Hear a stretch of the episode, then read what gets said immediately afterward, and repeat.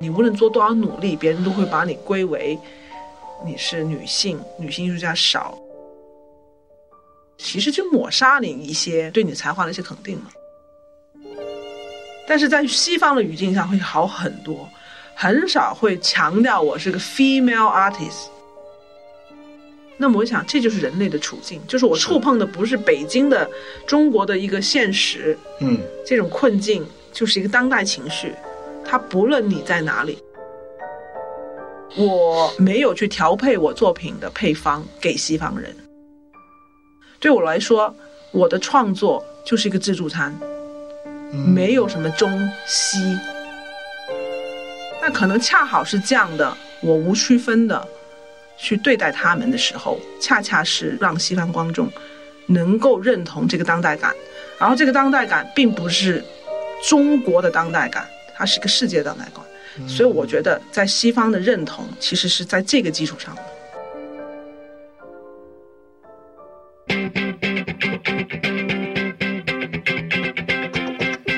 和具体好。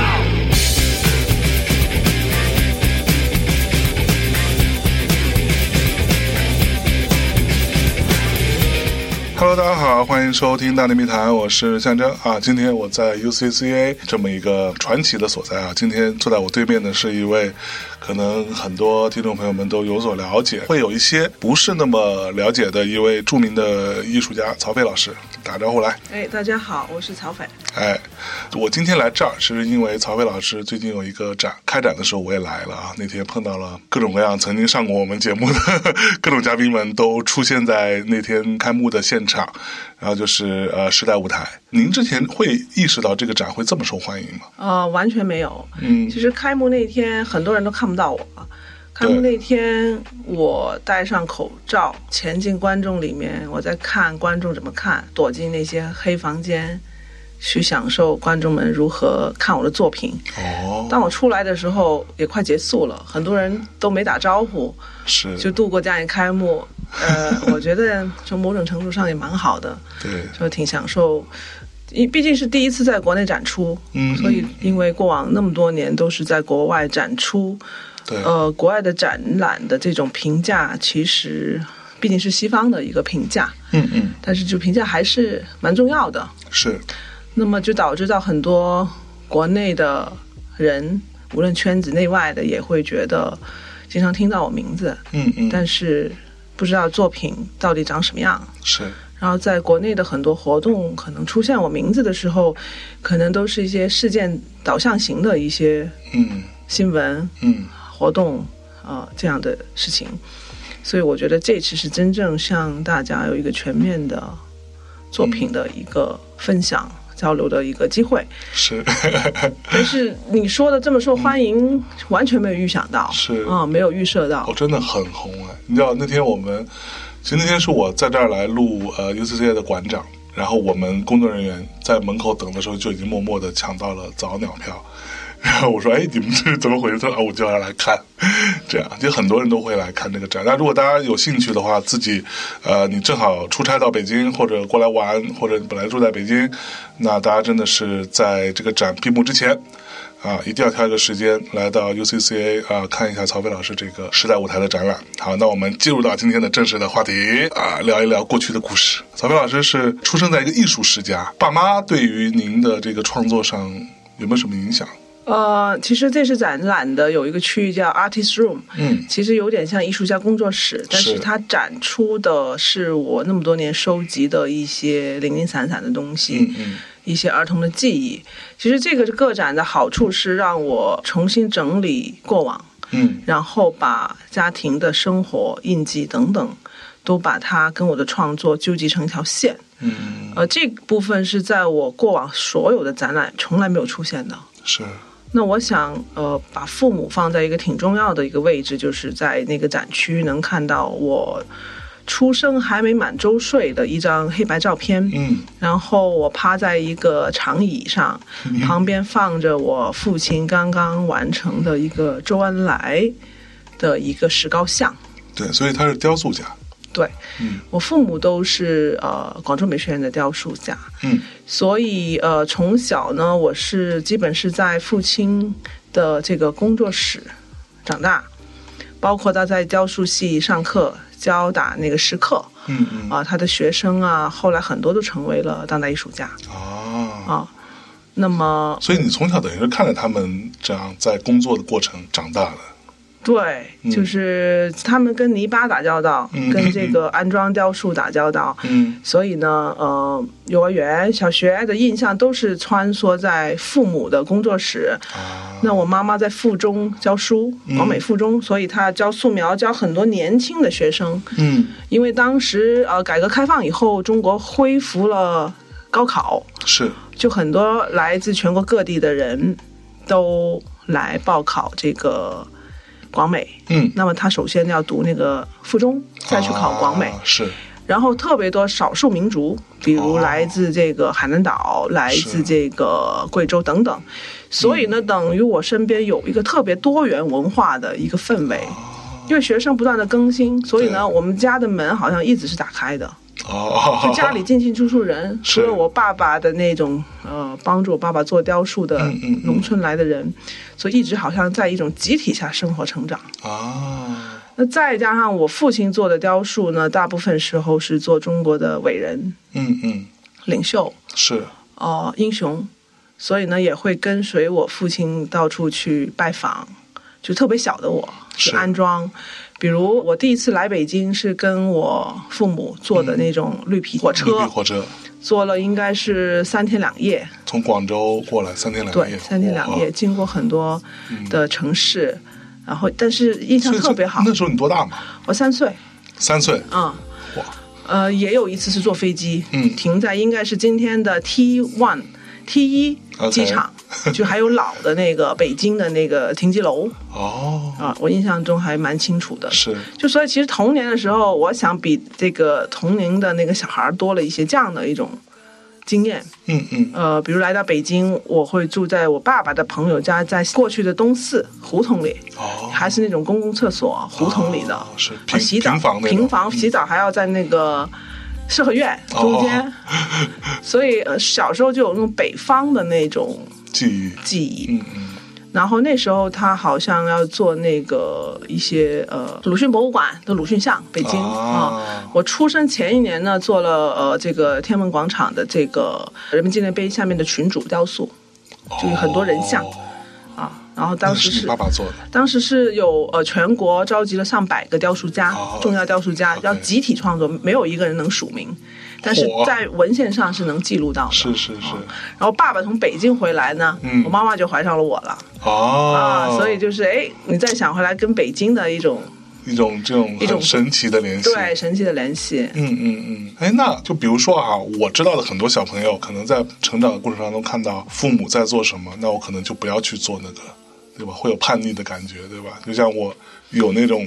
玩摇滚的朋友，他的小孩就说：“我才不要玩这件事情，我就要去听更流行的、更 idol 的一些作品。”那你从小长大的过程当中不会有这种叛逆吗？还是你一直都觉得这个事情是好玩的？呃，小时候其实没去想这样的东西，嗯因为在广美的长大，嗯，那么，比如他们做这雕塑的时候呢，我就会捣蛋，就比如说呃，给他们脸上加一些东西啊，嗯呃，故意捣乱他们的雕塑啊。那么后来呢，就是说姐姐们都考广美附中，那么我就、因为画画也蛮好的，你那就么也跟着考了。对，然后成绩也没有高中录取那么高，所以就顺势就也去考了。嗯，但是当时候初中的时候呢，就是班主任就说，毕业的时候说，哎，我希望你以后成为一个著名的画家。那嗯时候就找你签名了。哎，然后那时候我头脑就觉得，怎么可能呢？因为我觉得当时所谓的艺术家是不怎么待见的，哦就在九十年代初，九十年代初的艺术家地位没有那么高，对。是哈、然后那个时候经商下海，很多广美的老师都是去搞装修、装潢、哦，平面设计、是广告是设计，都是下海的。这个是比较容易赚钱的，对，所以在我头脑里面，我觉得我才不要做那个艺术家呢。呃你在当时觉得不要做，是因为你觉得他也不能挣钱，觉得没什么出息 吧？ 啊，像我儿子，嗯他也觉得艺术家没什么出 息，他觉得太难了啊。是是，呃就像我儿子说，我以后没有后路的时候，我再去做艺术家哇。 这是一退路的意思。嗯嗯，所以本来您对这个事情也没有想那么多，对，没有没因并为没有想要做艺术。对，因为在广美有一些老师呢是画自己的油画的，嗯，嗯就是跟我爸爸那种比较主旋律的那个还是不太一样。嗯嗯可能呃表现人性啊、扭曲啊，脸是嚯变形的。是那我爸爸那一代的老教授啊、教师，其实内在是看不惯的，就嗯他们的审美就最多去到这个米开朗基罗、啊罗丹。是说我小时候出，就是我小时候我父母去图书馆借书，我妈妈就借这种毕加索。啊嗯嗯达利，但是其实挺早的，那个八一哇八一年、八二年，是所以我身边的读物，要不就这些书，要不就是呃，我爸爸他们要做很多名人，就会借这些名人的黑白图册，啊，所以就翻阅这样的，就当儿童书那么看。哇比如说，他们那段时候集中做孙中嗯山，啊因为，是改革开放以后，孙中山故居马上要搞起来，是所以呢，我爸爸就做了非常多的这个孙中山像，嗯所以借回来的都是孙中山的这个图册，嗯嗯还不是那种文字的，就是图片类的。嗯然后我就特别喜欢看，看什么呢？觉得宋庆龄好美啊，宋美龄就觉得那个家 族三姐妹，是是是，然后就很迷这种东西，嗯嗯就是现在想起来还挺有趣的。对对对就不是从那个正史入手，但是从那种自己感兴趣。画册对。对对就对别人看小人书的年代，你在看画册的意思。对对对对 对，所以是 OK 嗯这么一个、呃家庭背景的一个、呃成长。是，那你有哪一刻是你觉得哦，好像我对于艺术这件事情是感兴趣，我想要自己去试一下？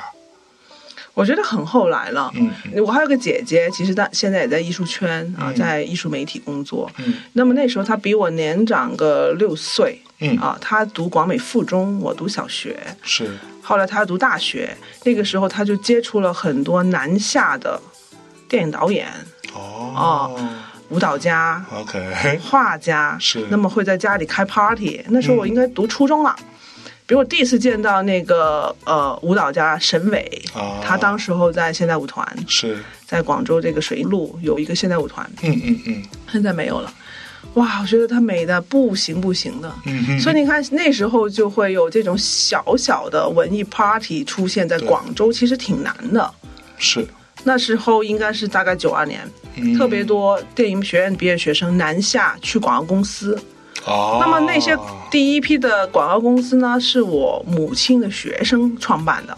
嚯，那时候广东只有广东省广告公司，那么民营的广告公司刚刚出来，哦，就是这帮学生，啊所以呢，他们就会招那种电影学院毕业的学生来嗯做年轻导演。啊，拍广告片儿对，是那他们就会带很多北方人，就比如音乐的嗯什么呃，这个何勇他们乐队的有一些有一些人，乐手，对他们会下来。嗯，嗯，然后还记得那个张楚还来过我家，哇，我那时候咋懂啊？是是是，瘦瘦的坐在我家的那个饭厅那 儿，他们在。那你看到他不会觉得这个叔叔好奇怪吗？但是那个卡带我今天就放在现场了， 啊，因为我对听姐姐们听，是我觉得嗯很好听， OK，就是是吧？孤独的人孤独的是人是可可耻耻的的，但是对的其实就是早熟，对，就是你在还没到年龄去没错理解的那个那个时代就已时经代听到了这个东西，对然后呢，他们附中嘛，就是天天锁起门来看那个传阅的录像带，嗯嗯各种文艺片、大片。有一个老师专门有这种渠道找到这种文艺片，嗯嗯我就经常带他们上场以后，下午上课的时候，我就把录像带塞进去，他看什么呢？嗯，然后比如看《铁皮鼓》，哦，对，就不该，然后还要看那个《三十七度二》。火，你看我在读初中， 能看得懂吗我觉得还有什么初吻、 ？OK，青春珊瑚岛，就不该看的时候哎呦太是早是看了，是嗯但是呢，你说这些早是不是就哎，让我萌发了对影像、影像对的故兴趣，事，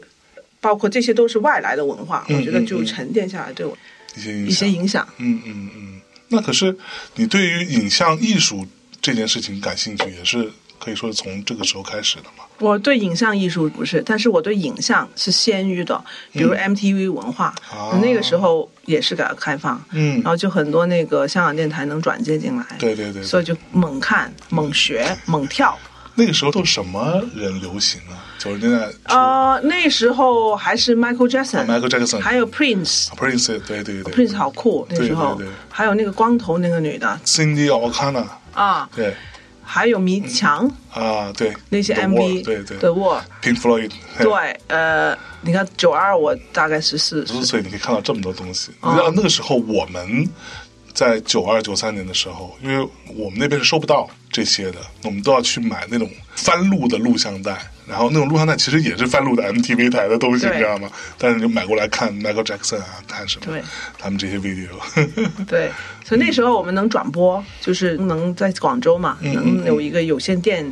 台转过来，啊我们可以算是实时的看。对对那对更不要说当时看的很多西方的这种嗯好莱坞电影都是通过这个转播，是就完全是另外一个世界，跟我们日常世界就是那个不像今天还挺统一的啊、嗯嗯就是西方世界跟对我们世界挺同步的。是，那那个时候就是，我觉得其实是挺挺分裂的啦。挺分裂的，但是可能就因为那一代还有那么大一个时间是分裂的，所以你就适应了这种分裂，所以这种分裂就往往反映到我后面的作品，它的矛盾、它的分裂、它的统一，嗯嗯，因为我看过您之前的一些作品啊，包括在有一些在网络上可以看得到的。那呃，比如说之前有一个作品叫做《角色啊 Cosplayers》啊、是它在我看来跟广州这个城市的关系非常密切，包括跟一些工厂的一些嗯工作环境啊，它的一些氛围啊，非常的密切。就是比如说像这个角色这个作品，你当时是怎么样？因为什么原因会注意到这样的一个群体的？啊、这样说到《新周刊》，啊，新周刊，我们都知道《新周刊》很强势，当时在南方，对而且南方也是整个中国的媒体非常发达的一个地区，嗯所以呢，我就像刚才说的，很多南方的那个媒体朋友是我的当时的很多朋友，嗯他们比如摄影师们、媒体摄影师们，他平时搞摄影艺术，嗯，嗯，也有很多放映交流会，他们也会来。是，那么他们报道的新闻你也会看嗯啊，所以南方人看报纸就了解这个新闻，我觉得还是蛮常见的。嗯而且这种当时的南方系就是那种核心的非 常那种深刻的报道，对我觉得那个时候还是很影响整个中国的。嗯嗯嗯，所以《新周刊》有一期我看到封面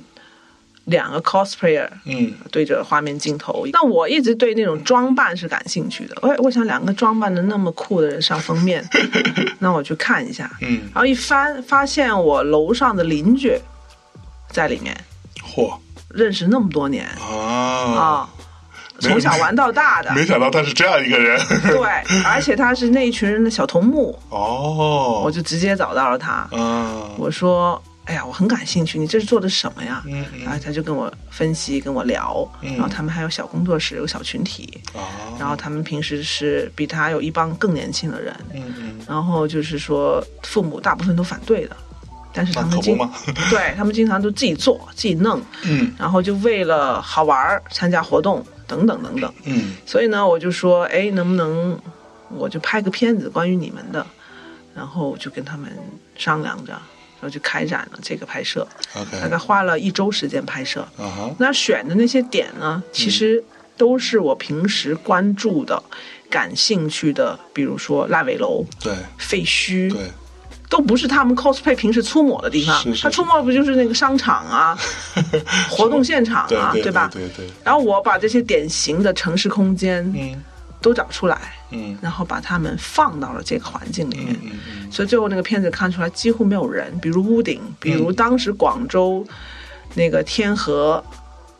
东。嗯那边最旺的，就还没到珠江新城那时候还没发展起来，嗯所以有一片绿地，现场有个大幅照片是绿草，一个女孩坐在报纸上，一个另外女孩拿着黑气球坐在一个斑马上，嗯嗯，那个就是今天的珠江新城。哦，珠江新城其实是很早被规划的，是但是这规划一直没有落实，只是做了一个几个隧道，嗯所以呢，已经长满了杂草十几年，没有人去理。嗯当我去那边逛的时候，我发现它隧道是积水，像一个湖，哦，所以有一幕是坐着船驶进去，那个是一个被遗弃的大型隧道，就是一个、哦我先规划了大型隧道，为了以后将来 CBD，、但 CBD 没有跟上，嗯所以隧道提前先废弃了，嚯然后积了满满的水，哦，然后我弄就把那船个船嗯不让那 cosplay 慢慢潜入到城市里面，嗯嗯嗯，是这样子。还有一个废墟的罗马，可能是开发一个房地产项目，啊有一个像罗马罗马柱斗兽场哦的一个形，态， 然后刚好这帮 cosplay 有一组是十二星矢的一个组合，十二圣斗士，对，然后就让他们一人占一个孔洞，嗯嗯刚好有一个人在放牛，啊，就他在废墟放 牛，我说你把牛引过来我们前面行吗？嗯嗯嗯，然后一群牛涌入这个镜头，先是那个圣斗士，最后的一群牛，就那种乡村废景废墟，然后又跟那种小孩儿的那种神奇，又形成巨大的反对差比反差，一个现实，一个是他们的那种梦想的那对种对身对份，是。其实咱俩年纪差不多大，所以我们嗯是也经历过圣斗士那个年代的，所以那时候你也会喜欢这些很流行文化的东西吧？我上斗士，我印象中比我晚了一点点。嗯嗯，那么我那时候看的卡通文化是，比如《龙珠》龙珠，嗯啊、晚上经常要我是直播，就看那个实时香港，啊我忘了哪个电视台的，它嗯每周末一会直放放到晚上很晚十二点，OK 啊。然后电视剧看很多啊啊，，然后卡通片《圣斗士》，嗯再早就是什么叮当啊，啊，对，呃，哆啦 A 梦是吧？港式叫叮当嘛，叫叮当啊叫小叮 当，OK，啊，嗯、还有什么？我想想哈，阿拉蕾阿拉蕾没有。 ，IQ 博士哦吧？ ，IQ 博士，嗯对你这说来了 IQ 博 士，我我就知道里面那个叫小云， ，OK，对，就早嗯期看那种萌萌的，是是，就是那种，所以那时候你也是喜欢这些的，肯定啊，就小学放学就吃着零食就看就那看种，这些，就看这些，嗯嗯嗯初中就看一些感情一点的，嗯就比如说呃，哎，其实我现场摆了一个不文一点的。嗯嗯，还有一些日本的，比如《东京爱情故事》呃，手绘本，是是是手，绘本啊、但是后来才有电视剧嘛。对对，它是漫画改编的嘛，对，我就看漫画，嗯呃，秦瑶那个也都没有看， ，OK，不感兴趣。嗯，想想哈，还有什么？就刚才说了一堆 MT 文化，然后小时候的周星驰对我影响特别大，哦，周星驰对你看，所以我想，我其实有人说我作品里面有幽默感，的是就有黑色的对对那种，对就对不是特别港式。嗯但是港式对我影响，可能比如一些呃，我做过一些话剧，它比较肥皂。嗯嗯有点像受香港的那种《欢乐今宵》节目啊、啊夜间节目啊的影响嗯那种影响。那么周星驰就真的是从小看他的东西的啊、嗯嗯，啊，都很喜欢他的东西。我觉得这个也是一种，就是特别南方的这种是幽默。嗯，就我们前两天还刚做了一期节目，就是吴孟达老师去世嘛，然后我们当时节目里有聊到一个事情，就是我比较个人的一个观感啊，就是包括香港，也包括广州，其实这部分我觉得深圳都不太是这样，就是他们的这种嗯所谓的市井文化，或者这种小人物的这种文化，会大量的出现在文艺作品当中，影视作品啊，包括流行歌曲，这种状况其实是还蛮少见的。就是比如说，你看我们以北京为中心的这种所谓的音乐行业哈、或者说影视行业，其实不太表现这个部分的。对，这个让我觉得非常非常奇怪，就也是我非常喜欢广州的一个点啊。就你会觉得它是有非常新的城市的东西和非常非常旧的那种时光留下来的那些东西，它是完全交织在一起的，甚至都没有很明确的一条线。比如说东边是好的，是新的，右西边是旧的，都没有这样的一个情况。对，那这样的市井的文化，或者说所谓接地气的这样的东西，对于你来说是，比如说你到了北京来之后，你会觉得有这样的差异吗？其实你刚才说的这个对小人物的关注，我才想起来，就是嗯真的是有可能是影响了我。嗯，就是像周星驰里面神奇化的那些小人物，对，比如租客啊、打工仔啊，嗯嗯是吧？有对梦想的人啊，这种呃边角料的角色啊，对群众演员呐、是，但其实你看回我的好几个作品，呃就一进场那个早期作品，嗯给我一个吻，我就拍一个街上跳舞的对，那个男士。然后还有牛奶里面，我请了广州那个著名的草根人物阿明，草罗明，嗯，但是在两千年的时候，它并没有被大众认知是啊。但是我可以找任何一个人去演员，或者找群众演员，或找一个朋友去演。但我找了一个在路边卖锣的民，我说我去他家邀请他演这个角色。所以呃，包括工厂里面的女工，嗯，我觉对得可能就是你说的这个广州的市井文化，嗯让你对每一个个体、对个人你会产生兴趣啊。这些个体它并不是像你说宏大叙述里面的一对嗯个这样的一个对象，这可能在北方话的这种叙事里面，它很难对一个某个小人物能激发。嗯但是在南方的这个叙述里，往往他们是一种挣扎的一个小命运，哎包括早期的那个呃电影，就是我挂了个海报，下面就是特区打工妹，嗯他肯定会从一个打工妹去切入，说这个特区的一个改变。是但是如果在北方话的叙述，它往往是会更英雄式的。对对对对，所以我觉得，哎，我觉得你说这个东西让我想起了之间的一个嗯嗯一个对比。没错没错那你说来到北方以后的创作，我觉得，因为北方这个城市，它就很难以看到这种散光性的这种小人物，嗯因为它的街头并不流浪的这些小人物，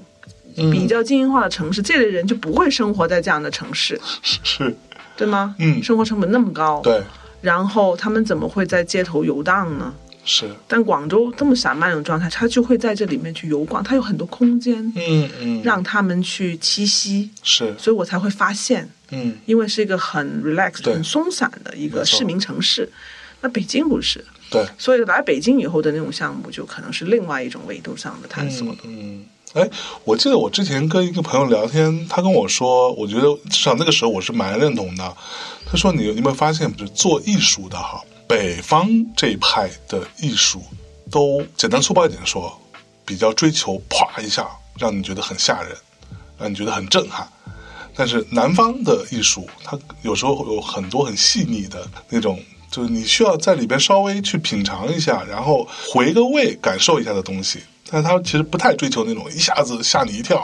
或者一个特巨大的一个震撼这种东西。这个你我承认，是不是？大部分时候是这样的。对对对，就吃的东西就一样嗯，夸给你一块大什么 肉，那个大的那种肘子或者怎么嗯样，就南方它就特别什么海鲜啊，细细碎碎的，然对后对对对，就各种调味啊，吃一个肠粉它有三种酱啊，是是，其实就是淀粉，嗯还要放点芝麻啊。我觉得这个东西是一种非常细腻的东西。那么人的生活的那种用的东西也好，包括一个小区楼下肯定会有这个店、那个店、那个店去哎配套。是，我们这里下来是荒芜的，嗯嗯，对吧嗯？对，所以这个它就会养成人很根本的东西。嗯嗯，当我没来北京的时候，我在就是说参加一些群展，嗯北方艺术家的东西就哐，对是吧？一个巨大的东西，嗯哇，一个大地图或者一个大的东西就很震撼，是从体量上就把你吃住，是，然后从概念上。也是一种很宏大的，或者一种很对抗的、很对峙的。嗯嗯，那么，南方艺术家呢，一直对这种权力中心的东西，他就是用一种解构的方式去是对抗，所以就很日常啊，嗯嗯很琐碎啊，甚至什么卡拉 OK 的方式啊，嗯嗯啊、用一些饮食的方式啊，是，像郑国谷他弄个帝国啊，嗯啊、像大尾象他弄了一堆很复杂的现场啊，嗯像林依林的作品搬着一个砖过马路啊，嗯如果北方艺术家可能哇把砖垒成一个城堡是，垒成一个长城，所以我觉得那个对生活的那种反抗跟嗯表达是不一样的。嗯，南方艺术家可能是潜入式的，对。或者是一种，他是受到那个生活本身的一种影响更大。嗯嗯，但是其实都没有错，对因为北方艺术家他也是被这个市对，所塑造的。是。那你从广州到北京来，你会习惯吗？难道不会？比如说，我有的朋友从广州来北京出差，然后跟我见个面，然后就说：“哎呀，我跟你见完面是吧？我明天就赶紧回去了，我实在是待不惯， 就是你们这儿吃的也不好，空气又很糟，或者说很干燥，对吧其实当时候，二零零六年，一大帮媒体人、艺术家全部从南往北迁移，我就是那一批过来的。？”嗯，那么现在回望这批真的留在北京的，屈指可数是，啊，很多就就是就回去了。回去了，嗯就是水土不服哦嗯啊，创作上水土不服，生活上水土不服。那么我觉得我现在完全没问题，要不然不会待到现在。是啊，那我觉得几个因素可能嗯让我待下来，第一个就是我做了一个人民城寨的项目，嗯嗯，不是在现场展出吗？对，然后这个项目呢，当时就就是是那一个嗯人民币 CD，对 RMB City， RMB 当时就说这个项目必须要有一个时间长度，不是说今天做完明天结束了，嗯它嗯必须是跨年的，嗯那么就把我锁在这儿。再就是它是一个在虚拟世界的，那么就对我当时需要时间去跟北京接替地气，嗯跟它挣扎纠杂的时候呢，我我不用对抗这些东西，因为我都活在虚拟虚拟世世界界，里面，所以我平时就吃喝拉撒，大部分的应酬是在 online，是在线上。对所以我这个交接就用这种方式过渡了。啊，再就是呢，我来了，可能是来了第三年，我就生了我儿子了。嗯，那生完孩子，你就要被迫去跟这个城 市医院呐、嗯，嗯教育啊、教育啊各种东西是吧？对，通过交通工具，通过所有这种东西，妈妈什么的，你就自然就接地气就哦了。是好好好其，实真正等我反应过来，真正接地气就是嗯拍埋，二零一三年啊、。是。所以你是在一个虚拟的作品当中完成了一个前期的过渡，融合的还凑合，嗯然后结果生了小朋友，顺理成章的在北京就住下了。对，对对对对。 所以到现在你还是习惯的嘛？现在很习惯啊，现在回南方我倒不习 惯，我觉得脸一下就是全湿掉、油掉了，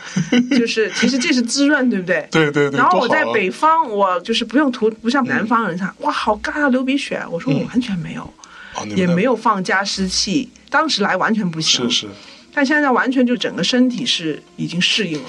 也不用涂太多 cream，觉得也 OK。嗯然后吃呢，我就比较要求不高。嗯然后我先生也是那个东南亚，是人士，他经常给我做南方菜，我就觉得哎、也可以了也。可以、呃后来又越来越多的这种粤菜、嗯嗯港式的在北方，我觉是得还挺好的。嗯，我觉得最重要的可能还是那个文化的场域，对，就是吸引我。我觉得这个好像很多城市可能就没有这个强度，那么我是喜欢这种强度，就是说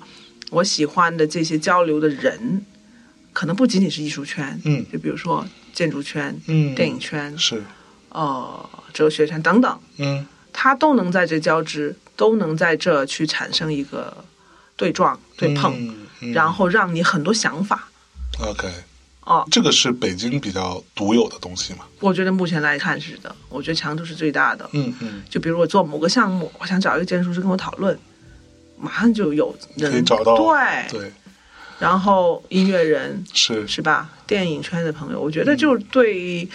我去吸收很多方面的东西是有开拓性的。嗯嗯嗯然后广东呢，就是当然就现在不断的变化，也多了很多艺术空间，嗯对呃，美术馆，是呃，也非常有趣。嗯但是可能我在前面的很多创作已经在那发生了，嗯嗯嗯那么就是说，可能也越过了这个阶段了，就觉得嗯某种对珠三角啊，现在叫大湾区啊，是这样的一种可能需要再过一段时间再反身去看。但因为父母在那边，所以我对他肯定是充满感情的。是，我记得之前你有两个比较重要的作品啊，都是跟工厂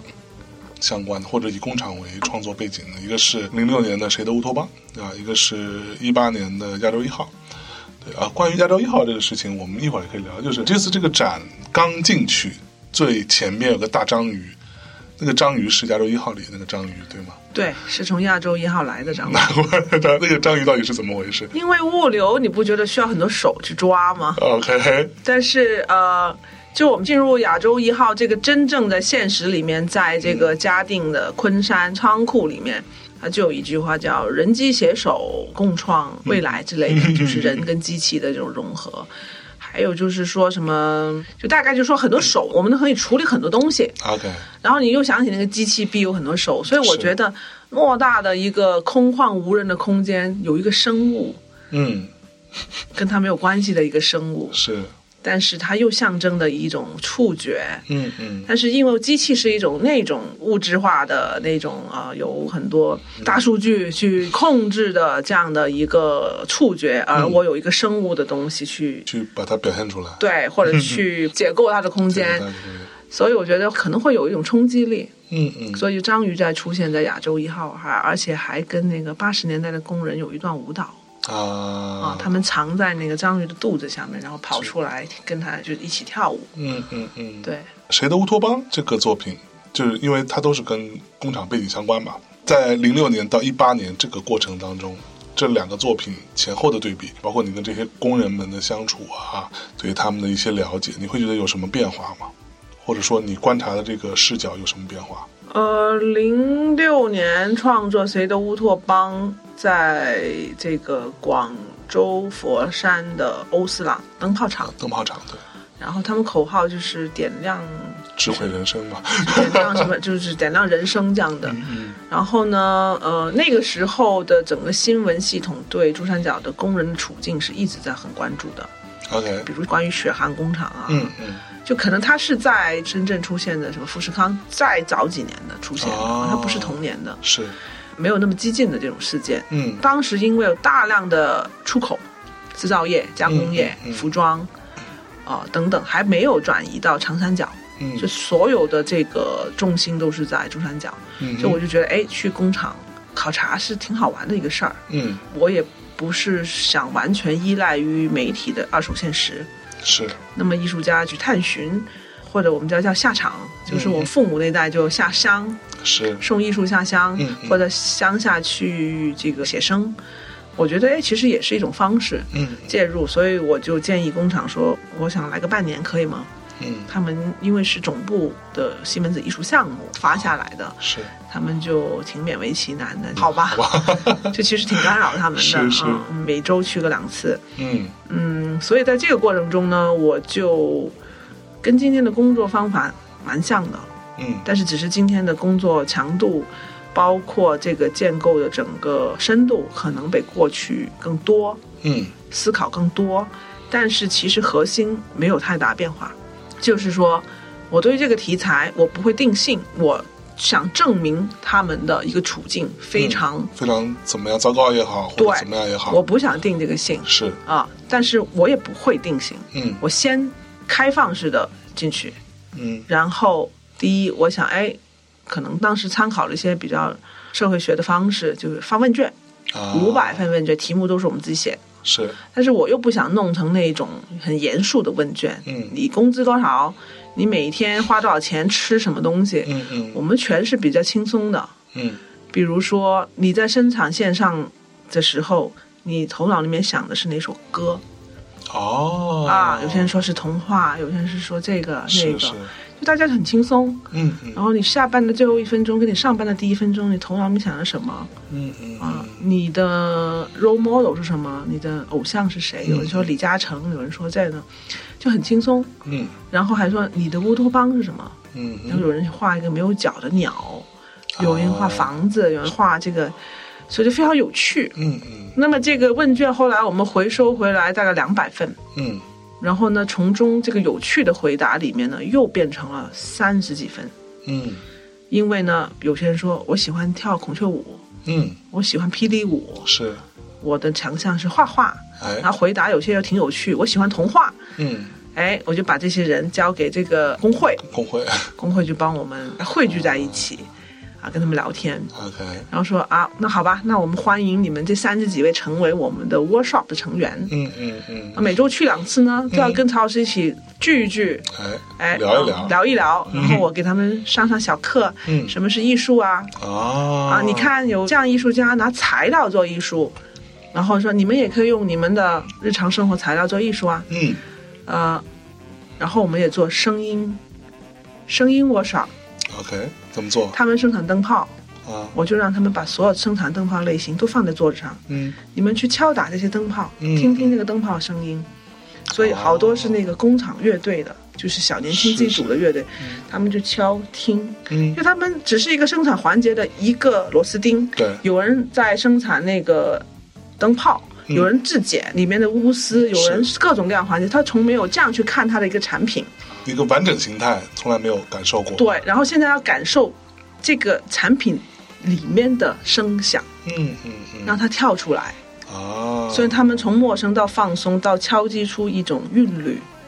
那镜头就安静的看着，就拍着每一个人，那个没有展出来。那嗯对个是对我们另外的其他的小 video。啊，然后我就是想说这个 workshop 内容，对，然后后来就把他们分成五组：现实组、嗯梦想组、嗯未来组、家乡组、嗯梦境，大概就是大概五组吧。所以每一组大概五六个人，是，来自不同的产线，嗯有认识的，有不认识的。然后根据这个主题，你们去创作吧，嗯什么形式都可以，就跟着主题做。所以在半年之后，workshop 啊，还有我进去工厂采风，我就嗯每次去就拍拍拍拍，对，有时拍他们，有拍陌生的那个工人。那个时代是一个半自动化时代，不是全自动，嗯就人工加半自动，非常多的年轻人在里面。最后半年后，我在他们工厂的篮球场嗯做了一个派对，嗯就让这个孔雀舞的女孩主持，啊，然后让乐队唱他们自己选的《我的未来不是梦》，是，啊然后现实组呢就把办公室的电脑座椅全摆在那儿做了一个小品，啊，然后呢未来组呢用他们的材料不是有 LED 灯嘛，对他加了感应器嗯，做了一个穿梭机，哦、就像现在这个展览一样，就在一个篮球场，是啊，，穿梭机呢你一踏进去那个灯就亮了，嗯你离开它就关闭了。啊啊，梦想组呢做了一个双人床，我展场不是有个双人床吗？嗯对对嗯上下铺，是，他做了一个迷你双人床，有一个螺旋梯上去，嗯有一个蚊帐，里面挂着他画的画，呃，奔驰、宝马，然后骑洋房，哦他的梦想都在那个空中楼阁里面，啊，这个很有趣，比人还高的一个对装对置。对，然后故乡组呢，因嗯，为他们都来自村里啊，村里啊、对农，村啊，就是来这边打工啊，嗯所以故乡组用那个产品的纸盒做成砖墙，起了一个茅房。啊，最感人的还有一个水井，啊，用纸皮做了一个水井，水井还能把水桶。啊，哦可以还摇摇摇，可对以摇，上来，嗯还有一个灶炉，就是那种做饭的那做个饭的呃灶，灶，对，对做了一个村里面的用的那种灶。嗯就所以从几个地方能，嗯，他们非常投入，非常享受，非常开心，因为有可能没有人跟他们办过这样的一个以他们为主体的对，他们来表达的这么一个活动，这个派对。嗯那在他们参与影片里面，让他们在影片里面跳啊、唱啊，在对车间的产线里面，这是不可能的事情，就他们平时是不能在那里跳舞，绝对不可以啊！你还穿芭蕾舞裙， 对我还想在对今天你要重新去一个企业要做这样的事情，嗯我觉得也不太容易。嗯嗯所以呃，就是让他们非常印象深刻。是所以里面跳孔雀舞的女孩，她是我依然今天保持联系的一个哦，工人，所以他他是后来就离开了是吗？对，他后来就离开了，我也不知道他什么时候离开。他后来跟我说，他就没多久就离开了，嗯嗯就去了外语学院学外语，然后再去了外贸公司，再后来就创办了国家级的文创园，对，变成一个女 CEO 好像对，有 CEO。现在又开了新的公司搞教育，已经有六百人了。所以这件事情虽然说不能说都是因为你当时做的这个项目，但是如果没有你这个项目，其实也可能不太会有这样的一件事情发生。嗯，我觉得你要问他，对，就是他后来见回面，他说，嗯，这个他觉得我们的到来让他感到外面还有一个精彩的世界，嗯因为嗯当时他从农村出来，直接是进厂，先读技校，再进厂，然后就嗯没出去了。嗯厂就是家，就是他的世界，所以呢，他觉得感知到有一些力量。你想想，让他跳芭蕾舞，我们也差不就比他年长一点吧，是但是让他们做这样的事情，做那样的事情啊，跳舞、唱歌，他有一个自我表达的一个空间，嗯可能是说不清楚的，是但是他感知到，有可能不是每个工人都能感知到对。那他感知到，好像他就要得飞出去，嗯嗯或者他有这个欲望飞出去，嗯那他通过自己努力就改变了。对所以当他遇到我的时候，他说他觉得我们到来让他感觉到这个变化，所以他觉得很感激，嗯嗯很感激这个，他觉得是一种引领。对。嗯，其实一定程度上也可以说，我们前一天还在聊这个事情，说艺术到底是不是彻底无用的东西？嗯，那但是你要说它从真实的功能性上，可能是没有什么，它不能用来吃，对吧？也不能用来冬天不要太冷，但是它确实可以在很多层面上去影响到一个人，或者说改变他的生活的，甚至改变他命运的轨迹的。就像刚刚讲的，当我看到这一段的资料的时候，我是非常吃惊的，就一个从农村出来的小姑娘，然后她学一学就进了一个工厂，就是一个普通的生产线的工人。然后因为曹伟老师到来去做了这样一个项目，让她在那边跳舞展现自己，然后她从工厂出来之后变成了一个产业园的女 CEO，然后又在做教育什么的，我觉得这是就像一个童话一样的，我觉得像一个梦。像个梦一样的事情。就当我就是十年后，因为前几年就联系上了，就嗯是连接上，我特别感动。我就觉得，就像你说的，嗯我原来也都怀疑艺术有没有用，对，但是我知道艺术为什么要有用呢？嗯，但是你当这个东西发酵了，你会觉得，哎，你你确实应该坚持相信这个东西，是，哪怕是一个人，嗯嗯嗯，而且她穿上那个裙子是个孔雀，嗯它是要飞飞上枝头的，它在那个压抑的货仓上面夹缝之间跳舞，是它其实是有象征性的。对，但是这个象征性呢，感觉就就被它像一个预言，就预示着它在那个定格的时候，它就能飞出去。是，所以当它变成一个真实的梦给实现的时候，我就觉得这个作品突然，我觉得就它就有一种神奇性，对，而且这种神奇性是需要时间拉开的，嗯嗯你，才能看到没它错如何实现。真的很哇！我看到这一幕真的是有点，就其实还蛮感动的。对，还有就是开幕前，嗯呃，我收到一个 email，嗯一个外国人给我写的，嗯但是他没有说在哪个国家，他就说，呃，Dear 曹飞，我知道你最近很忙，嗯呃，可能在准备你的展览，有可能 follow 我的一些社交平台吧。嗯他说我是在一个超市打工的人，我一四年看了谁的乌托邦，哦，我觉得它是关于梦想、现实跟希望的。嗯嗯呃，我也想创作艺术，嗯我觉得我也想通过艺术去体验不一样的现实。所以说，感谢你的作品给我的这种灵感影响。我如果你哪天需要助手的话，我愿意来到你的身边。嚯！然后就没有，这是英文名，我他也没有说他哪个城市国家，没错嗯这就在开幕前。然后我截了个图，因为林爱玲就是那个孔雀女，她是读外语的嘛，我就对嗯给她看，她也特别感动。她说：“曹老师，我也跟她一样是受你的作品的这个激励。”嚯！所以我想，林爱玲一个打工女，然后这个超市里面的一个一个工人人，嗯，她是能够，她她她其实不是 museum 要美术馆对，那个针对的对象吧，是，但是他们就偶然的机会接触到这个作品，嗯，能对一个普通人。我不能说励志吧，励志其实挺正能量一个东西，但是对它就是有这种化学作用，让他对相信东西。没错我，就让他相信，让他活在这种很机械化的流水上面的工作，嗯或者千千万万人是这样工作，哪怕他以后没有转换工作，但是嗯这个种子就种在他心里面了。对，他在看眼前的细碎的生活，可能就没有那么难过了。嗯。哇那我们来说说这个人民城寨啊，R&B City 这个，简单先给大家介绍一下。R&B City 呢是在是第二人生嘛，这个游戏当中你建造出来的一个，我在看的时候觉得还蛮神奇的，里边有各种各样的特别中国符号的，甚至非常北京的一些东西，比如说大裤衩儿是吧，水立方啊，然后天安门啊，然后也有各种熊猫，反正对，就是呃非常 typical 的中国元素的一个堆砌在里面。就当时为什么想要用这样的方式做？一个虚拟世界里的方式做这个事情，而且好像运营了三年多，然后还要选这个什么市长嘛，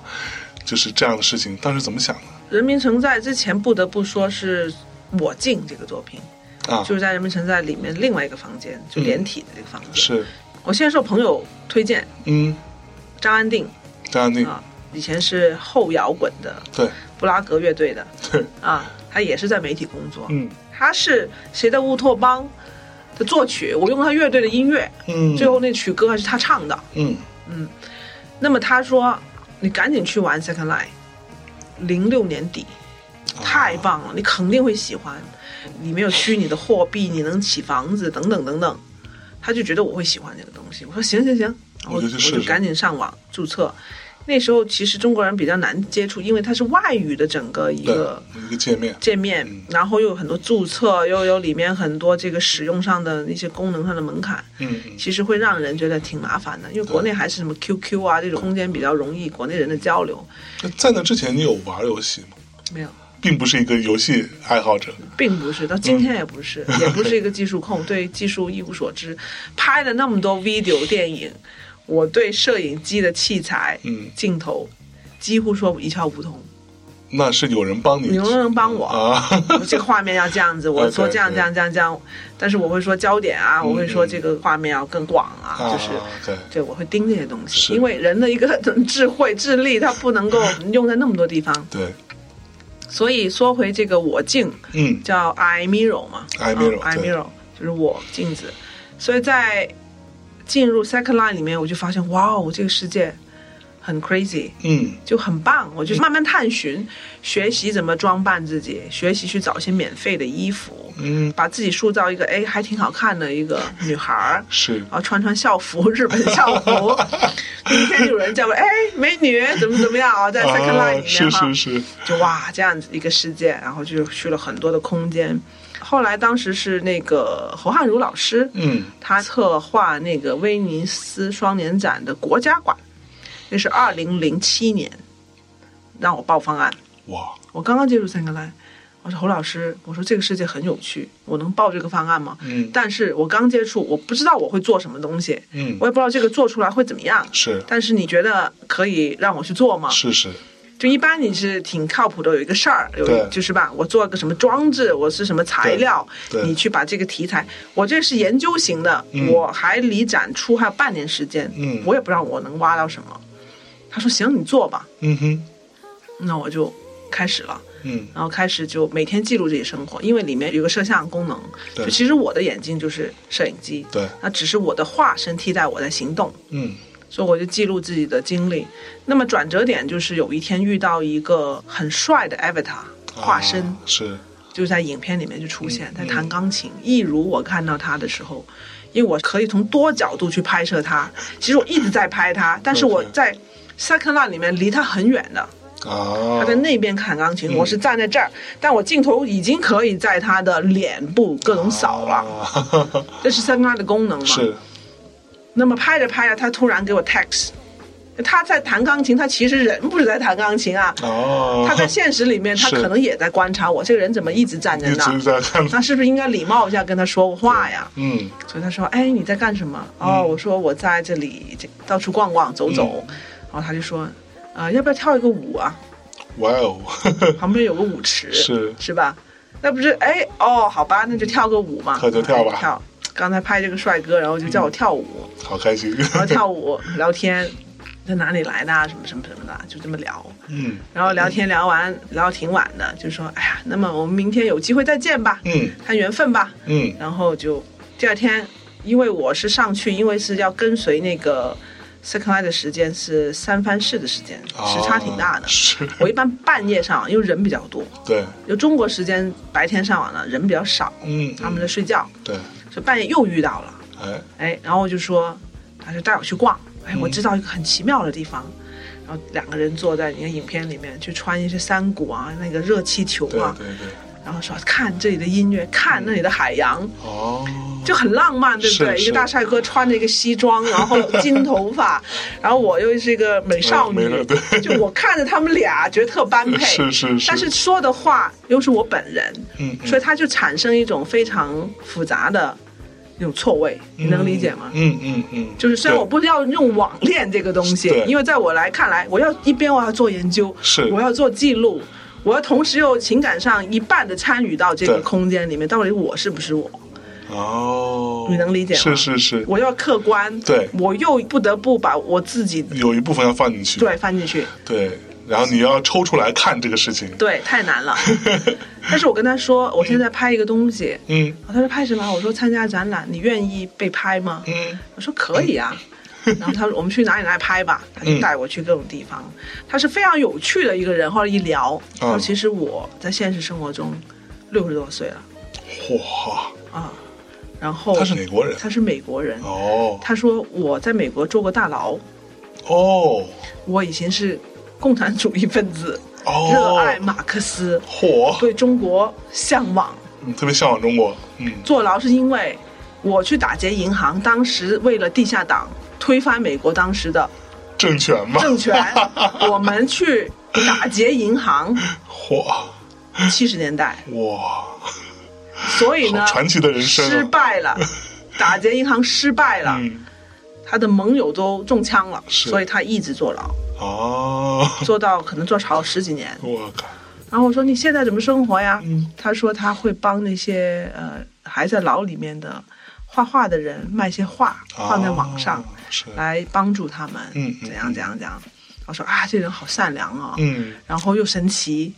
是，然后又热爱马克思，然后带我去那个共产主义在 Second Life 的小会场，哦哦，这里边还有这样一个小会场对，啊，天空中飘着那个党标，就是那个共产主义的那个那 logo，个在 logo，空中漂浮，各种漂浮，然后外面是 CBD，哇，就很魔幻，哦嗯是那个就是一个魔幻世界。对，然后又遇到一个帅哥，背后又是老人，又有神奇，就是那种年轻跟历史跟那种对深沉的经历，让我都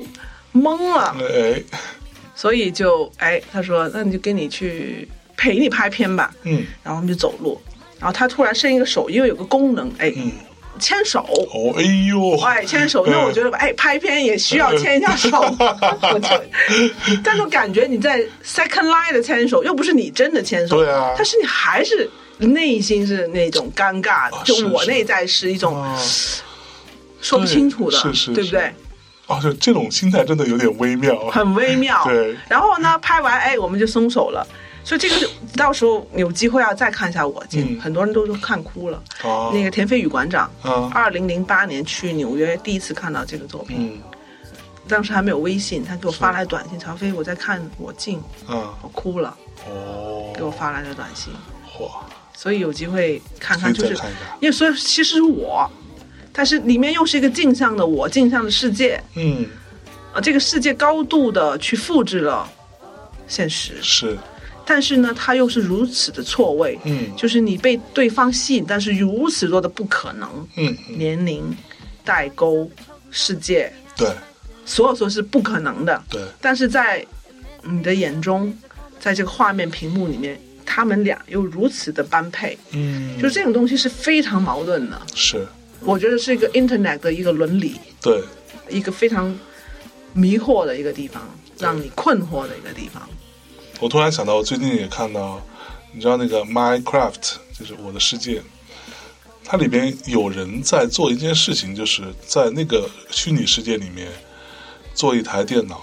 出来，等于是虚拟世界里边的一个虚拟的电脑，然后用这个电脑去运行一个小游戏。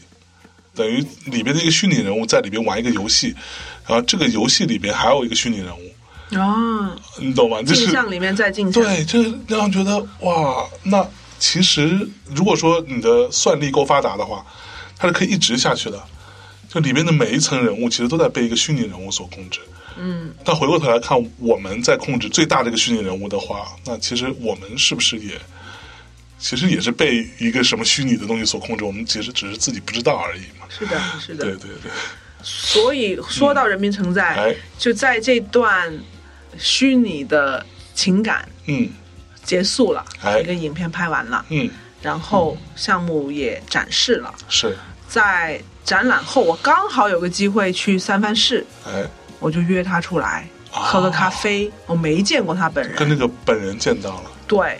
然后呢，他年纪有点大了，嗯一拐一拐的，哦，估计他也在监狱里面待的比较长是时间。然后就把一个 DVD，当时是 DVD 时代，嗯把那个我进的 DVD 交给他，然后聊了会儿天，然后后来就基本上很少联系了。嗯嗯嗯，毕竟有一段这个说不清楚的一个 一团云这样的一个一个故事，你故事知道吗？但是再回到现实的时候，我再退出这个所谓 China Tracy 这个身份是，以后，就变成更宏观了。就嗯我经历了这些，是吧？少女心的时代，然后这个时候，我觉得好像有突然有一种母性力量，要建成了，啊，建城市了。嗯因为我经历了那么多呃 second life 的时光，嗯。体验过那么多虚拟城市，嗯，我觉得为什么没有一个我想要的城市，嗯，因为里面有这个 Times Square、嗯时代广场，是，有这个巴黎，嗯有各种国家地方，还有故宫啊嗯，，可能是中国人搭的，是，但是我觉得没有一个我自己喜欢的空间，或者说数字世界海洋上的 China Town。嗯是吧？如果对我们是寄居在全球不同的定位的地方，其实应该有一个这样的一个概念。是，所以呢，我就想了，哎，是不是可以做一个这样的一个数字之城？嗯嗯，但是这个数字之城是当代的，不是我们说的 China Town，对，里面是一种传统的符号，是，我们认为的 Cantonese 的这种感觉，嗯嗯所以就融合了所有当代的中国的符号的浓缩堆砌在那里。嗯嗯，那么运营肯定需要钱呐、因为 Second Life 就是什么都讲钱。哦， 你买个虚拟服装，对，也要钱，然后你租一个商店卖卖你的乱七八糟的东西，对呃，嗯房产嗯很多房产是，也要钱。那么呢，我们就想到一招，这样吧，就请这个机构嗯，藏家们参与到这个投资，哦，所以项目一打的时候，请投资虚拟土地，哦人民承载艺术项目。是，其实今天跟那个 NFT 嗯嗯，非常接近，啊，让他们来认购认购，空间。嗯我运营两年，嗯，这两年你拿去用。对，所以 UCC 当时 UCC 非常大胆，嗯二零零九年吧，还是二零一零年就认购了一个里面的一个建筑体，就在我的人民城寨。哦，是哈然后 UCC logo 在上面二十四小时旋转的， 然后他们就用那个空间，OK，做他们的展厅。 那个时候没有人这么干的。对，而且现在过了，人家都没反应过来，就嗯才反应过来。其实 NFT 今天也是做这种加密艺术，在对数字世界弄一些艺术品。是，那个时候早用了，对建空间里面有艺术品做展览，对，然后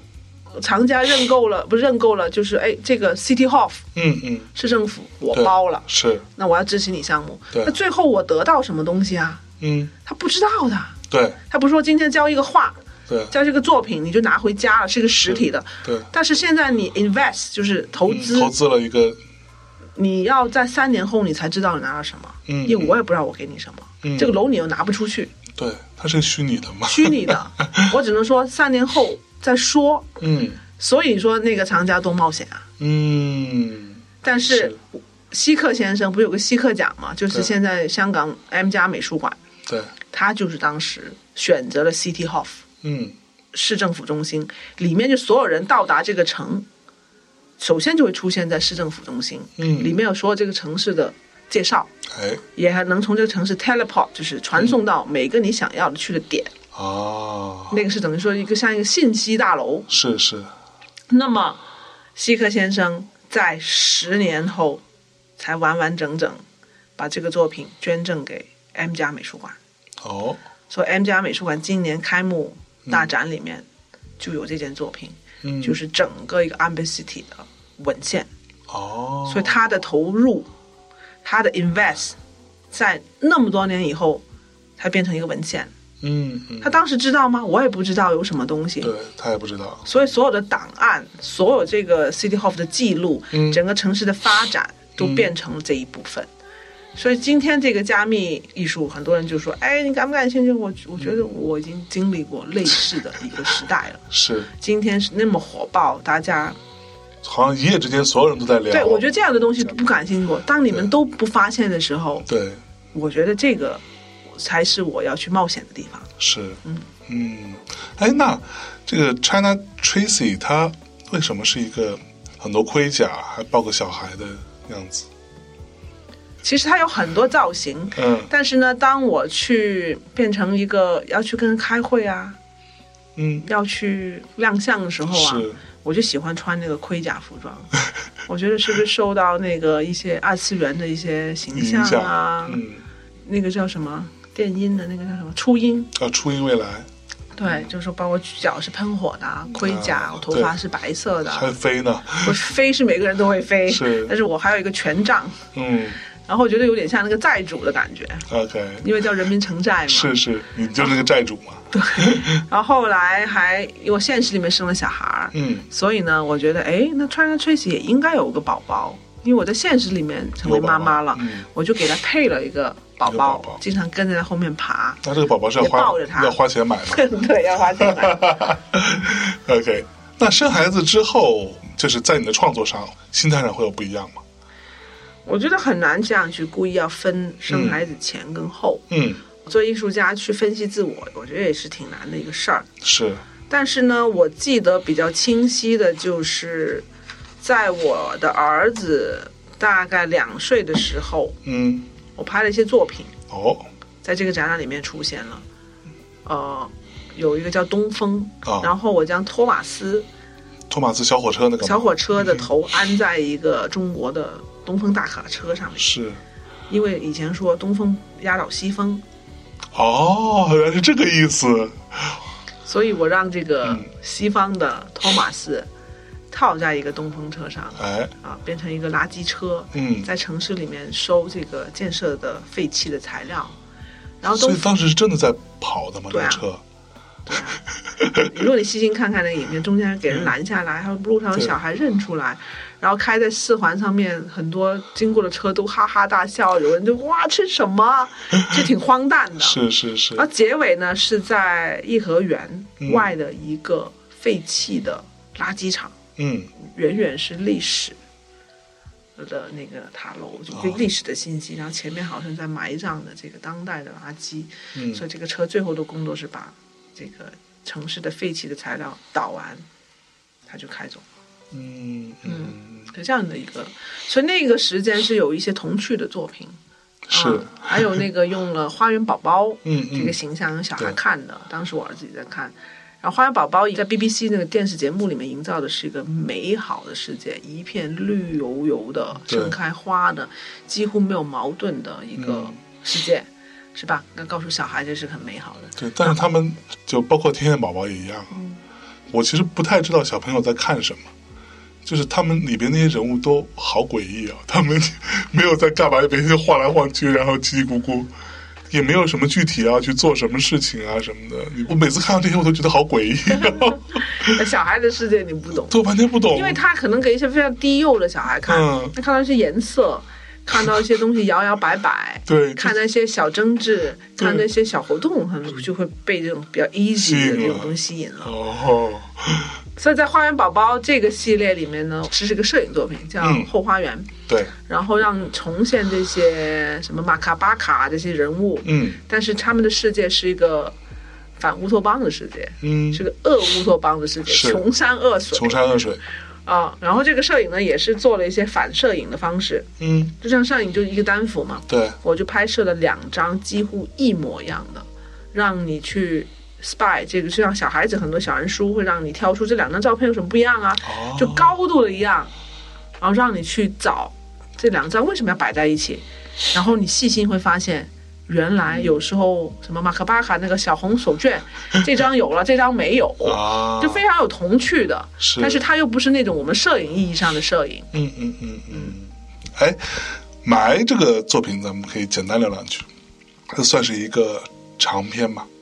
对吧？当时在小区里拍的，这里边有三个东西吧，我印象特别深刻。第一个是那个快递小哥打碎那个西瓜，里边有个纸条，我觉得虽然不知道上面写什么，我也不知道你写什么，也不知道写什么， 是吧？我也不知道写什么。然后就非常浪漫的一个事儿吧。然后第二就是里面会不会有僵尸啊？ 到后面出现僵尸，所以你你是在那个时候怎么着开始喜欢僵尸了吗？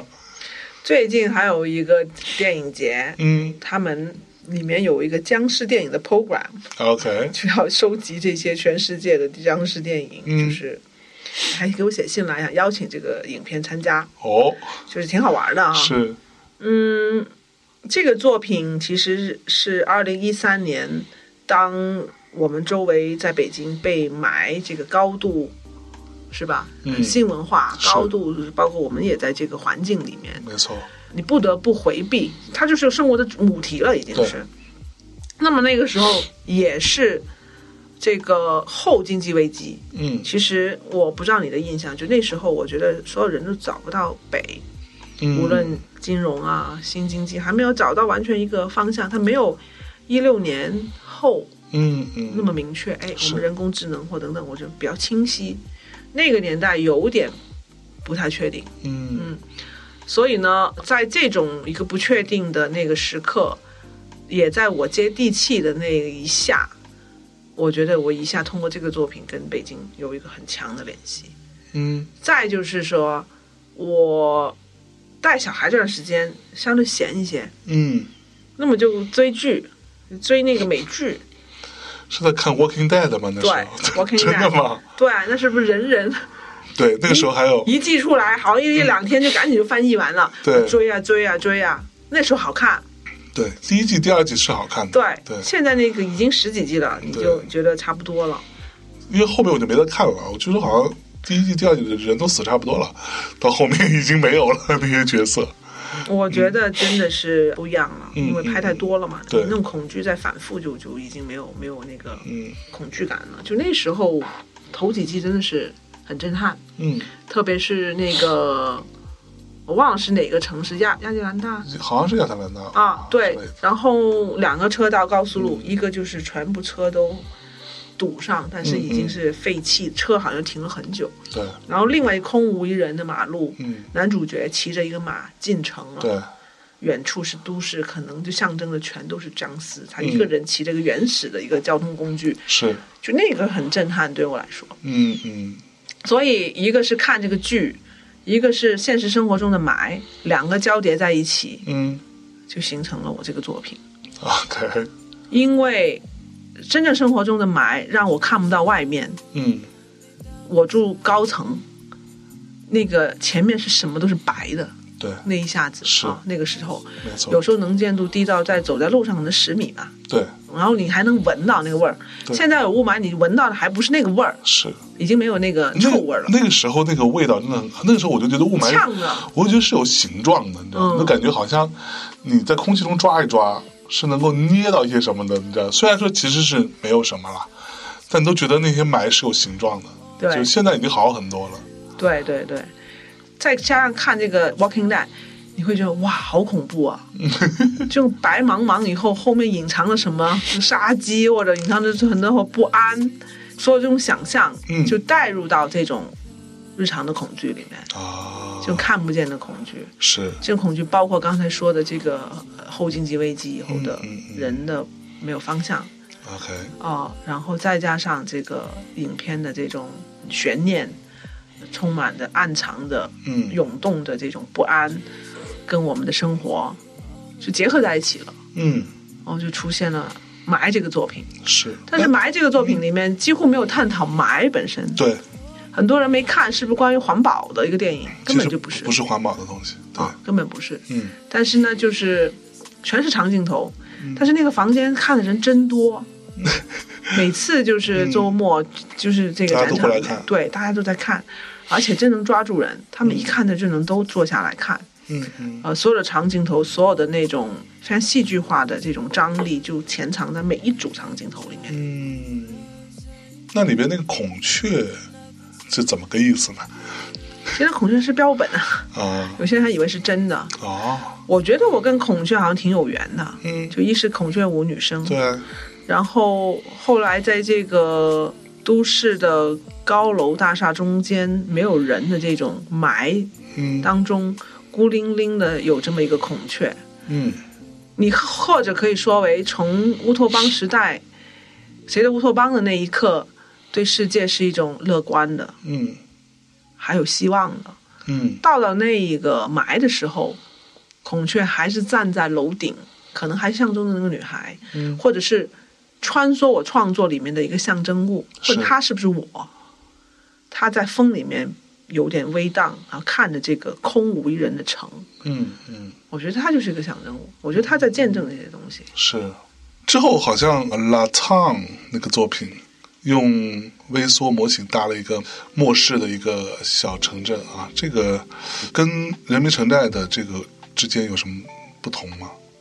从以城市作为一个原型的创作呢，嗯没有不同。嗯，你看我很多作品，我喜欢塑造一个城，对，虚构的、嗯，不存在的，是，或者有某种方式存在的，只存在在作品中的。嗯，那么 R&B City 呢，是你能进入的，是，但是它消失了，它就变成传说了。对，那么 La Town 呢，是用微缩模型，从介质上是我回到了手工，嗯，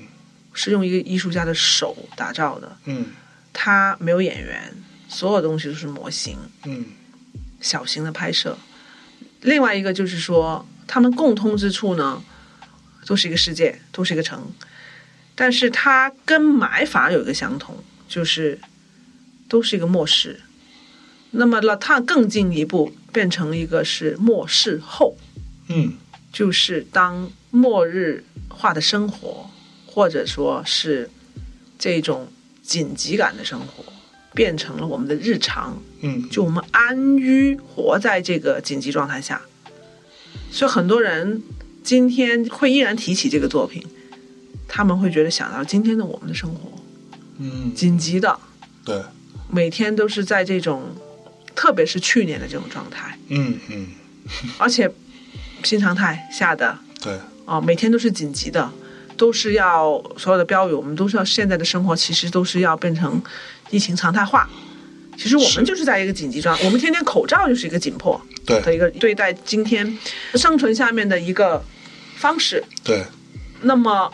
在 La t o n 里面，每个人都是正常的去买菜，旁边是警报，嗯，家里舒适的生活，吃饭、嗯喝汤、洗澡，但是墙外是一群僵尸，嗯，但是他们依然非常平静。是，那僵尸是一个什么东西呢？它可能不是僵尸，它就是一种我们当下外部世界的一种危机，危机。嗯，OK，我这个可以理解了。那你会觉得我们将来的生活，未来的这个世界，会是所谓，比如说最近这几年莫名其妙开始有红起来的所谓 cyberpunk 啊，什么 high tech low life，高科技低生活的状态，你会觉得将来是这个方向吗？我觉得所有的将来，对我来说都不是将来。哦，怎么说？因为首先，在我的创作里面，嗯，就在展现未来是， ，ambicity，展现的未来、可能跟今天的动身跟 MFT 嗯它是落差了十年，嗯但是在那一刻我经历了未来，所以今天未来到达了，我反而感觉它是一个过去。嗯然后呢，我在另外那个影片《星星》里面，嗯，我复原了一个赛博朋克、社会主义赛博朋克的是，低科技对、低生活或者高科技、低生活的一个虚构世界。嗯所以我对现实跟我的虚构，你可以说没有边界，嗯或者说你在说未来的时候，我觉得那个就是现在。嗯嗯，或者说你怎么看未来的时候，我又觉得我在过去已经经历过未来了。我不知道你能不能够 OK，明白。感觉到，那你认为对于未来的一种预见也好，或者说提前的体验也好，或者提前的描述，这件事情对于你的艺术创作是重要的吗？我觉得对于未来，我觉得这是一个非常个人化的感知。嗯就像在 La Town 的时候，我在说这个日常变成了紧急状态。嗯那么当我在遭遇真正的去年的那个状况的时候，嗯我会有一种曾经体验过，啊，就像你做梦，对哎，我在梦境看到过这个场面。对，有什么 deja vu 那个对，有着这样的一种感觉。所以当我在真实中再遇的时候，我觉得是一种重现，那你会更吃惊还是更不吃惊？不是很吃惊，不是很吃就嗯这些惊。我其实都已经预见过了，是吧？但不会曾觉经嗯得日见过，就是很熟悉很，熟悉。很熟悉。所以就是我们今天你刚才说到这些点，我觉得都是这个时间长河里面跳脱出来的不同的 topic， 嗯嗯不同的点，而且这个点肯定是迅速变化的。嗯，就像今天他们说 NFT，我根本我不想进去，太火了。是而且我觉得它肯定也会很快的在我面前消失，嗯因为这个循环会越来越快。那么现在我们又谈什么九九六啊，包括我们现在的这个生活的形态越来越未知的状况，嗯我觉得非常多的不确定性。如果我们既然在那么多的不确定下，我们为什么还要那么去感知它到底要走向哪里呢？因为你们这种感知是已经不受规划、不受控制了，而且是越来越不受，不受了。嗯就像我这个展览，以前我所有展览都在国外，对，几乎没有一个能在国内的观众去国外看到，留学生可能看到，在对，国外的就朋友相对很少数吧，那么这一次相反，嗯来了一个一百八十度的大转变，在国内全面展开，然后没有一个外国人能看到，包括原来关注我的嗯，评论家陈冉冉，没有一个能看到，他们也来不了，嗯，是非常极致。我觉得这个两个这个转换非常的极致的一个出现，嗯所以再说到对未来，我觉得太多不确定性了。嗯嗯。中国现在的在北京的这个展是一个算是目前为止在国内第一次这种大规模的这样的一个展览，对吧？那目前呈现出来的很多东西是能够达到你的最初的设想的，我觉得基本达到了，基本达到了。而且我觉得美术馆挺让我任性的去呈现这样的一个展览，是，比如说，我说里面的安保要穿我的服装，电影里面的服装，所以里面有部分安保，哦，特别在 VR 那儿是穿着我电影里面的制服。嗯嗯嗯，比如说，我说我想在这个展厅有一个餐厅，对，因为我认为这些观众会在里面待很久，他很多片子要看，所以呢，那个餐厅是真的是一个餐是厅，真的。因为我那天去逛的时候，我还想说，哦，原来这个地方，因为真的有人在吃东西，你知道吗？我想说，所以这些是群众演员吗？然后在这里在表演吃东西，然后发现吃的还蛮香的，我还想说，挺好吃的 对，，还不挺好吃的，看起啊，来。它叫阿珍茶档，还是我 是给是那个店主供应商起的名字。那嚯供应商是其实做北方菜的哦，啊，草药厂才去我爸的。哦，然后老板呢就非常配合我玩嗯，他说根本就不用打我们，你就要起个名字，我就是阿珍茶档比较广式。嗯，然后他就专门去找各种点心，广东点心、糯米鸡、就是奶茶、是，柠檬茶，嗯，所以就嗯现呢，场是可以买的，当然可以买啊哦，现吃现买现蒸。哦，所以你足不出美术馆，你在里面卡拉 OK 嗯玩 VR，、睡觉也可以，挺好睡 的。特别是埋的那个房特好睡。对，然后吃点心，嗯累了啊，吃点继续看，哎，一天就可以在里面待一待一天，整天。现在已经很多观众说，那个两三个小时真不够，对至少八小时。 然后还很多说要二刷三刷，对。所以这个是超乎我的预料的。是，哎，我记得我那天进去之后，我看到有一个东西让我觉得很有趣，是一个比较窄的一个平面嘛，上面有那个扫地机器人，就它就很小心翼翼的在那儿，因为它靠到边缘，它就会自己回来嘛，它就一直在那个那里到处游走，但是是很窄的一个空间。那个是一个什么样的想法？那个扫地机不都是就是属于弱人工智能吗？是也是是我们现在很多家庭的陪伴品，就是或者对帮我们分担家庭劳动、解放妇女工具。是，所以你们家也会用？我们家倒没用，对，我们家也没有这个东西。我们家其实没 有。但是我第一次看到上，我就觉得像一个宠物啊，对啊，啊。但是我知道很多人用，我有个朋友，他们家有三层楼，每层一啊个，而且他也不会摔，也不会，他能探测到边缘，他就不对会对掉下去。所以我觉得像一个宠物，但这个宠物是被精细规划，然后当我给它一个非常限制性的空间的时候， 嗯，我觉得它像个困兽，对，我觉得挺像我们的是哦。像刚才你说的，我们被精细可能有一种操控在我们后面，没错。然后呢，我们也小心翼翼在这个正方形，在这个 square 里面对探测、愉悦又不敢，是然后是互是相两个机器相碰的时候，要好像互相闻闻对方，嗯互相探测一下对方。是，对，嚯，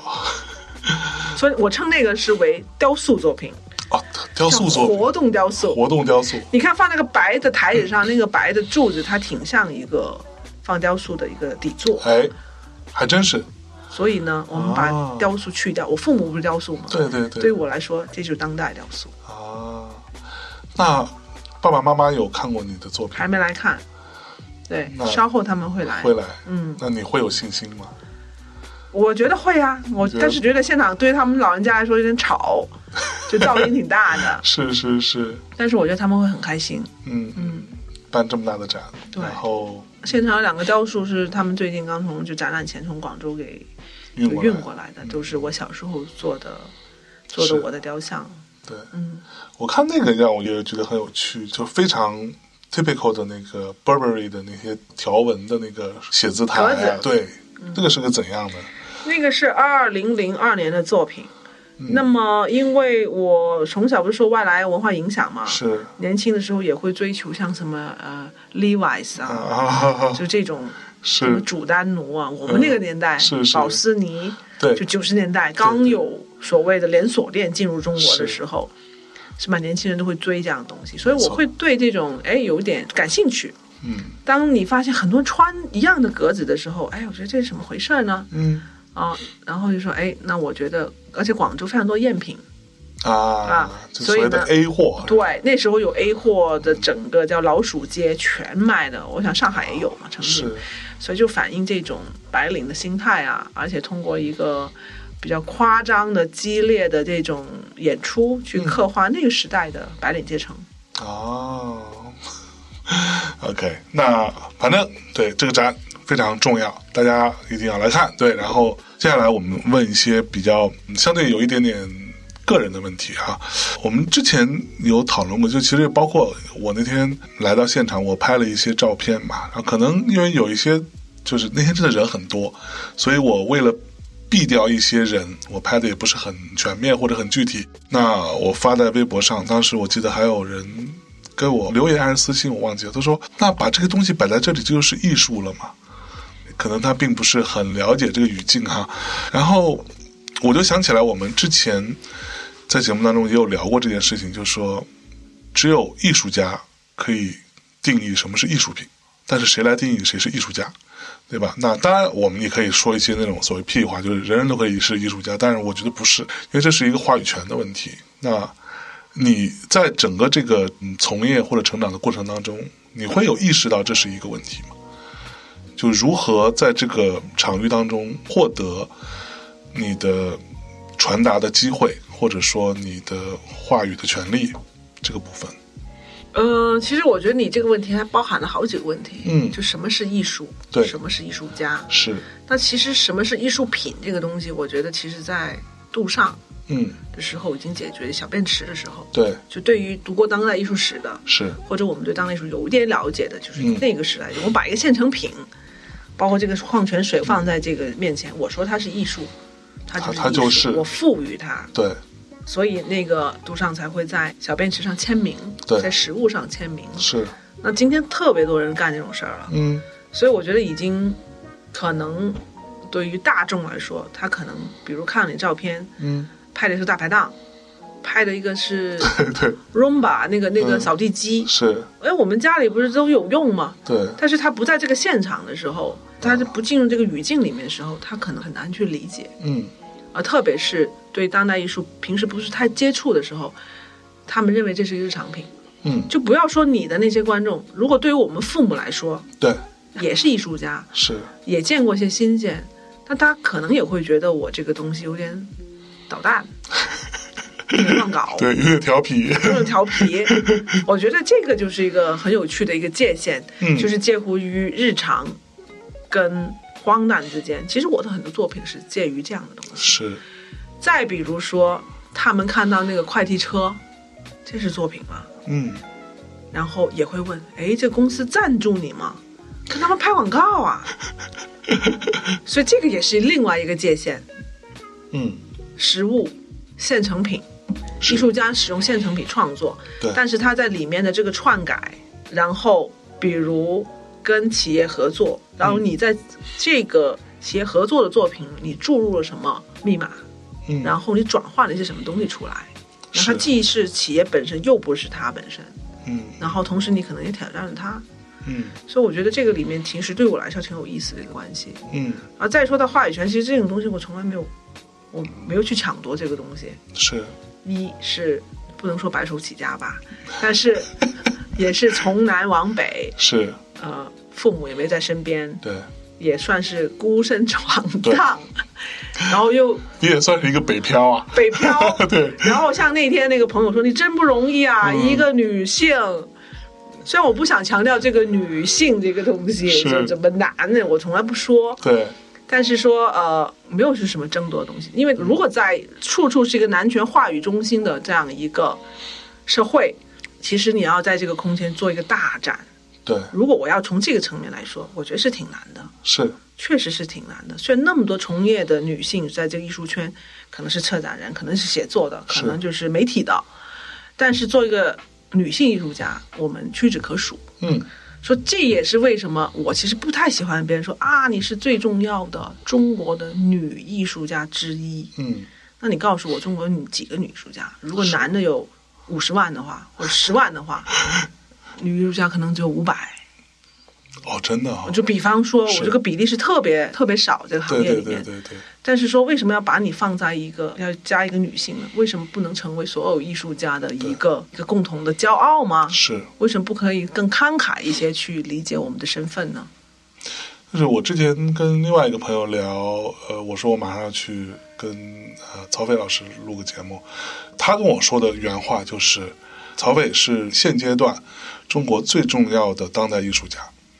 然后他没有说当代女艺术家这件事情，他说她是最重要的当代艺术家之一。她可能之前在国外的盛名会更多，因为她国外办展多一些。但是这次你要跟她好好聊，我觉得这个就是在我看来是很很中肯，对，也不算是一种肯定，因为他就是真正说了他认为的一个事实，他也没有说男艺术家、女艺术家，就因为没有人会说这是一个重要的男艺术家，但是有时候会这么对介绍我，真的我就遇到了好多是哈？啊、女导演女导演对，啊、女艺术家，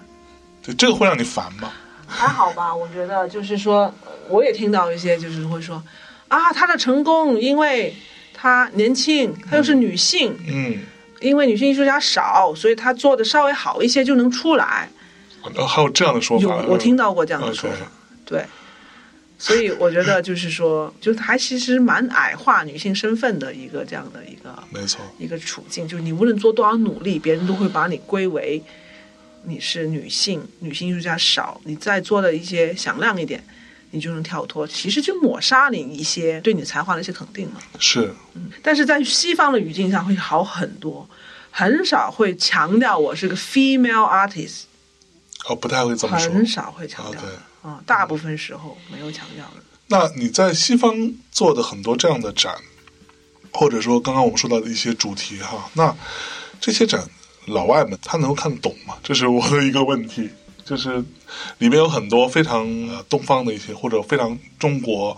甚至有一些还蛮现实生活层面的一些元素，他们能看懂吗？ 我觉得看得太懂了，看太懂了，但是像这个展览的馆长啊，田馆长说的，嗯他也是美国人，嗯，他原来在美国学中国的艺术，对当代艺术，是，也跟了徐冰老师很多。嗯我觉得他就是一个中西方的一个调和者。嗯嗯，他认为我是讲中国故事讲的最好的艺术家。 ，OK，虽然这样的说法对我来说啊，我是讲中国故事吗？我也不想被人这么去说，是，但是。他是可能这么理解，嗯他觉得这样的展览在中国举办，其实会少了很多像西方误读、跟判断、是，跟理解中国这个现实的这些门槛。嗯那更直接。那么在西方展出的时候，我也觉得这种误读的东西可能是存在，嗯但是基本上我觉得都能读懂，而且让我理解这个全球化的一个整体状况有更深的认知。嗯比如说买，嗯然后有一个这个记者跟我说，我不知道为什么你虽然拍的是中国，但是我觉得你这个故事的情绪、这种困境，跟我在柏林处境是一样的。那么我想，这就是人类的处境，就是我是触碰的不是北京的中国的一个现实，嗯，这种困境就是一个当代情绪。它不论你在哪里，我想这种共通性都是别人存在是能够察觉到了。那么谁的乌托邦嗯。当然是中国的一个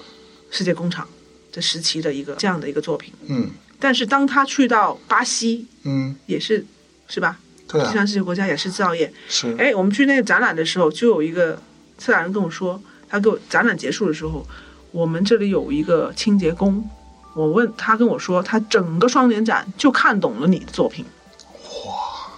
我其实我最喜欢这种对反应，对对所以他看得整个懂双年啊展只看到了这一个，那你可以理解啊，对对他肯对定很多抽象的、很多对装置的、很多前是卫的。我这个一点都不前 卫，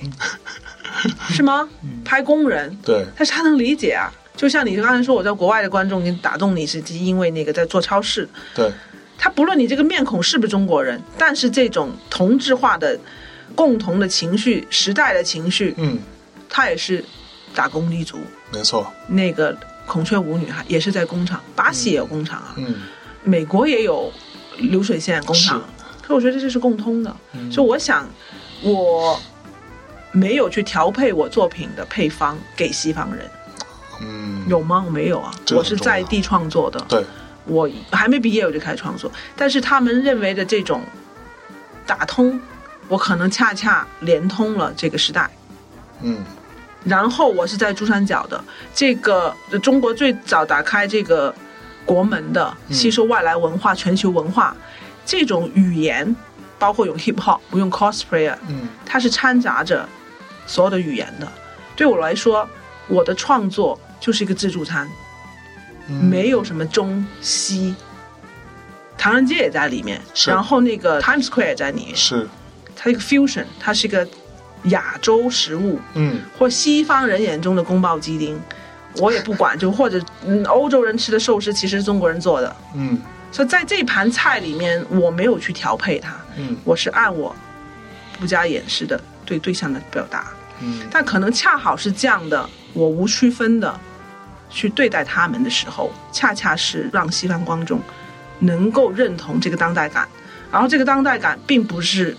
中国的当代感，它是一个世界当代感，所以我觉得在西方的认同其实是在这个基础上的。对，我觉得这点非常重要，啊因为我之前在国外看过一些展，然后呢，我看过一些可能呃，当时我其实都没有太多印象的是谁了，我会觉得有很多时候在玩一种，我觉得玩信息差是没意思的。就是你像在伦敦做个展，然后这当中有个作品是跟一些可能老外所想不到的中国的样子相关的，我觉得这种东西是没有太大意思的，它只不过是在输出一种信息差。而我其实看到的很多让我觉得很有趣的一些嗯中国艺术家的作品的时候，它是有一种天然的抽象的东西在里面的，就包括徐冰的作品，那个是我第一次对于这种哦，原来我们是可以用这个角度去看我们的文字啊，诸如此类啊，就包括曹飞老师的很多作品，其实是让我有这种感受。嗯，好吧，那我觉得差不多。我们今天非常感谢曹飞老师，不知不觉不知不觉咱就聊这么多啊。然后还是最后说一句，大家真的要过来 UCC 啊，这个尤伦斯看一看曹斐老师的这个时代舞台这个展。不来就亏了啊！非常重要的一次展览，那可能是今年至少到目前为止了，我觉得上半年在北京这个体系当中最重要的一个展览，大家一定要来看。感谢曹伟老师这次做客大内平台，我们下次再见，拜拜。谢谢，谢谢大家。